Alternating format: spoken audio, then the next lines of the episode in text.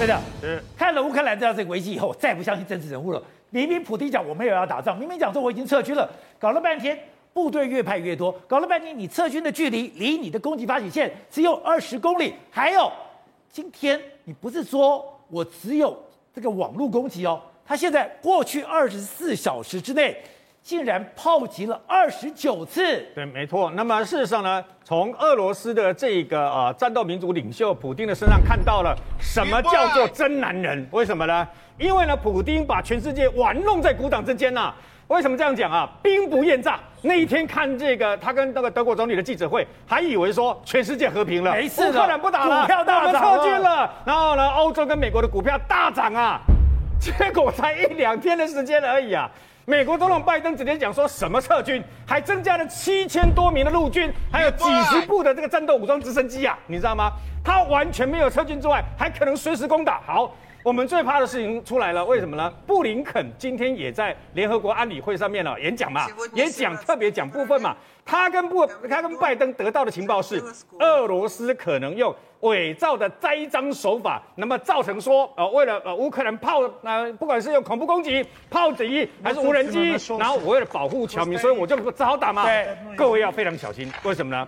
就在我们录影的同时，俄罗斯，那么呃，大概这几天以来啊，普丁第一次俄罗斯发表这样的谈话，安全，如果俄罗斯要的安全被无视的话，我们将被迫回应啊。什么意思？他不要玩武力打仗吗？被迫回应什么意思？我要开战了，你知道吗？他可能弄了半天是我是被迫的哦。所以刚刚我们看到说，俄罗斯的媒媒体指控说，乌克兰炮击那么乌东地区啊，也就是亲俄罗斯民兵所占有的啊顿巴斯、顿涅茨克这些地方，炮击了二十九次，对不对？而且他指控哦，炮击二十九次之外，还用那么明斯克这个协定里面不能用的重型。幺两洞公里的榴弹炮直接开打，还有相关的反坦克飞弹。他为什么特别强调反坦克飞弹？你知道吗？因为很简单，因为美国跟英国给他俄罗乌克兰反坦克飞弹，所以他作死的时候是你们干哦，是你们真的打我们的。还有相关的影带上面有说，我刚刚我看到我有拍到里面那种这种爆炸。我现在看到的影片，这些爆炸的这些攻击的都是过去二十四小时发生的。对，然后呢，乌克兰政府军怎么说？嘿嘿嘿。哎，不是我们炮击你们啊！你们这样把话这个讲讲反过来讲，为什么呢？他不是说俄罗斯不是说二呃二十四小时内乌克兰的政府军炮击他们那个乌乌东的民兵啊，二十九次。乌克兰说你这明明是栽赃，你们明明在二十四小时内攻击我们六十次，你知道吗？其中攻击六十次，只有四十三次使用的武器是明斯克协定里面不能使用的。所以现在各说各话，到底我这边说你，俄罗斯这边说乌克兰开政府军开炮，然后呢，乌克兰政府军这边说是你们民兵干的，跟我没有关系啊。但是你要知道，既然这样子啊，都已经开始有开炮，谁开炮都已经不重要了。为什么？我个人认为啊，卢沟桥事件即将重演。对，卢沟桥事件就是宛平县日本去演习，对，开了几炮，他打了几枪，然后呢？日本的阿兵哥就日本的那个军队就说，我们少了一个士兵啊，你们拿走了，你们抢抢走了嘛。然后呢，你们不让我收，我就开战，就是这样子。俄罗斯普京显然讲真的，他在创造借口。对，没有错，他他可能真的这样干啊？为什么呢？因为呢，局势整个在改变当中，所以呢，你看，那么本来说要三百五十名这个阿兵哥到这个立陶宛去的这个德国呢，一百五十名已经今天到了。然后呢，美军有两千名呢，跟这个上几百辆那个车子呢，已经到了斯洛伐克去，即将要演习嘛。波兰的驻军超过美军超过三千五百个人嘛，然后种种迹象都显示，俄罗斯真的有可能利用这所谓的炮击方面，以我要保护俄罗斯侨民为由啊，然后会进去打。但问题就在于说，那到底打到什么程度啊？各位，那一天我有看记者会，普丁一副说是你们北约欺负我，我并没有要入侵啊，而且我希望说不要开打啊，不要开战啊，用外交斡旋啊，全世界。都被普丁给骗了，所以普丁事实上把《孙子兵法》玩到最高的境界，兵不厌诈，而全世界除了拜登这些人之外，都被他给炸了。所以，体会现在到底会怎样？之前我们才刚刚在上一段谈到了，他图穷匕见，把他自己真正的想法丢出来，是给了美国三项。第一个最重要的就是你要把中欧、东欧，包括这个所谓的波罗的海周间，你的所谓的布置的武器，你要给我退回去。这句话讲完，美国还没有回应哦，他马上讲，我的安全不能得到回应，不不能得到保证，我就要回应，就代表，哎，你今天美国不给我回应，我要打了吗？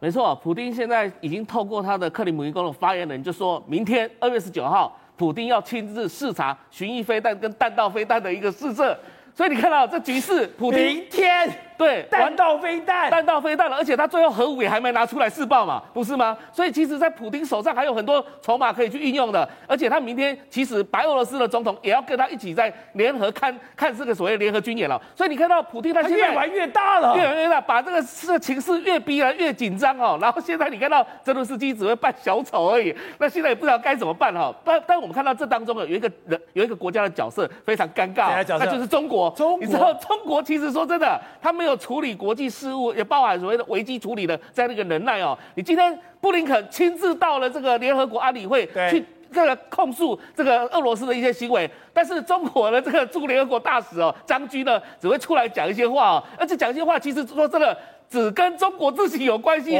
在想自己中国的利益，而没有去这个看到整个全世界的一盘局哦。也就是最近发生了很多的国际冲突，也发生了很多国际事件。我们知道之前中国一段时间是我大国崛起。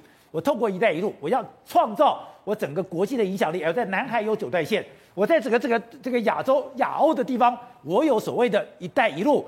可是你说真正碰到冲突，碰到了这个双方的兵凶战危的时候，他就一点角色都没有了，因为他可能不晓得该怎么去处理这些国际事务。你想想看哦，乌克兰哦，他其实有一带一路的这个资金丢到乌克兰里面去，他从基辅到了国际机场，他帮他们花了四亿美元盖了这个所谓的运输铁路哦。那另外还有在黑海也帮他们盖港口，所以其实中国其实丢了不少钱在乌克兰，也跟乌克兰买了很多东西。但是现在乌克兰出事了，他对乌克兰怎么样？一句话也不知道怎么讲，不敢讲，对，不敢讲，但是。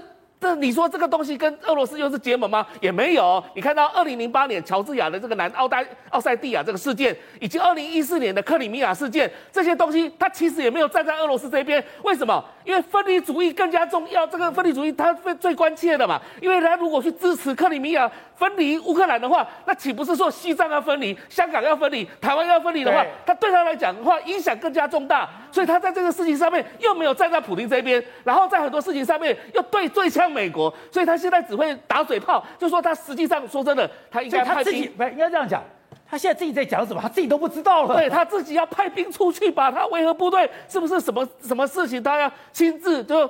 所谓的他不沾锅的个性，从这里表现出来。为什么他不沾锅呢？其实跟过往周恩来的外交政策是有关系的，因为他们不想在美苏之间去选边站。从冷战一直到现在，结果他养成了他的外交官就是所谓的不沾锅特性，也就是说不想说倒到任何一方。不是，他还有个问题是，他一直没有做老大，他一直没有自己的帮众，他等于说我对。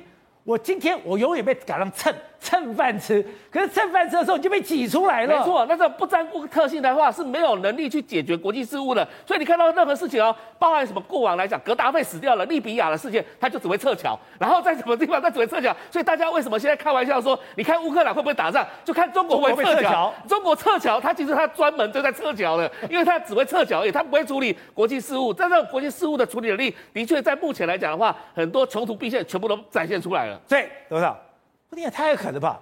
前两年来讲，他没有出兵，他没有打仗的准备，而且他跟美国讲说，我随时可以谈。我讲跟美国随时可以谈了以后，我就开始有致哀的美敦书，最后通牒我也给三项，三项就要求说，你今天在很多的地方，你要把个武器给我撤出去。哎，美国都还没还没仔细看，还没仔细讨论，马上又说我的俄罗斯的安全没有获得保障，他就一定有回应。哎，是刀刀见骨的杀了。现在的呃，这个俄罗斯所提出来的条件是美国不可能同意的，不可能。但是在欧洲的主要的国家，像德国跟这个法国，都希望能够跟普京达成协议。那普京也希望利用这个机会呢，能够边缘化美国。那美国在这个情况之下呢，就每天在火上加油，就一直阻挠，想每天放话阻挡德国跟法国跟这个普京之间的和平谈判。对。所以呢，一边呢在这边闹事，为什么呢？因为现在在这个看刚怎么知道看起来，在乌克兰内部有不不满的，有相当程度的美军顾问。对，美军顾问在里面暗中就在帮助乌克兰的军队在这边闹事嘛。是。那我现在看起来，乌克兰有有有乌克兰总统不见得指挥得了哦。如果他地方上的民兵或地方上的地地面部队发动攻击的，或是零星的攻击的话，你也没办法控制啊。所以你说乌克兰这样。俄罗斯，应该讲乌东的叛军，他们现在指控，现在乌克兰军队发动攻击，而且发动炮弹，发动迫击炮。那有可能是美国搞的，美国顾问在这个里面嘛，对不对？因为它里面有一个核心问题是什么？他们现在提出一个论述，就是说希望，就是欧欧盟跟跟跟俄罗斯提出一个什么概念呢？提出来就是说把乌克兰芬兰化，就乌克兰中立化，乌克兰以将来也不会是亲俄，对，也不会是亲这个欧亲西方，他希望这个。但是这个东西美国不同意啊！哦，你把乌克兰已经亲我了，我那我个人我就帮你爽，就像台湾一样嘛。哦、台湾不亲美，台湾明天亲亲中，有可能吗？美国不会放过我们，美国不会放过我们嘛？我们总统们半夜就被人家坐飞机带到地带到航空母舰上面去了嘛？所以台湾必然是亲美嘛？这不是我们能决定的。乌克兰也是一样，乌克兰既然有美军顾问在里面的话，他怎么会不亲西方呢不亲美？当然是，所以这个德国人也做不了主。德国只能出钱嘛，对不对？而且还有一个第二个更严重的问题啊，这个东西俄罗斯怎么会放过乌克兰呢？你像俄罗斯是什么样的国家？俄罗斯现在已经不是共产国家哦，也不是社会主义国家，它是一个集权统治国家。它这是就是我现在普京是集权统治嘛，权力大权在握，它就是一个帝，像有点像法西斯的这个概念，帝王的，它并没有什么所谓意识形态的东西。那这种集权统治，它控制很多东西自由，新闻自由、人权自由，很多自由上面都被控制了，对不对？那你旁边来一个乌克兰跟他濒临，他不像我们台湾跟大陆，我们还隔一个台湾海峡，对我们传播力量有限，他这个是完全是边界兵临，人家可以跑来跑去，他每天给你传播一些什么美国的说自由思想，收留你一些叛乱分子，每天给你搞颜色革命，把俄罗斯给颠覆怎么办？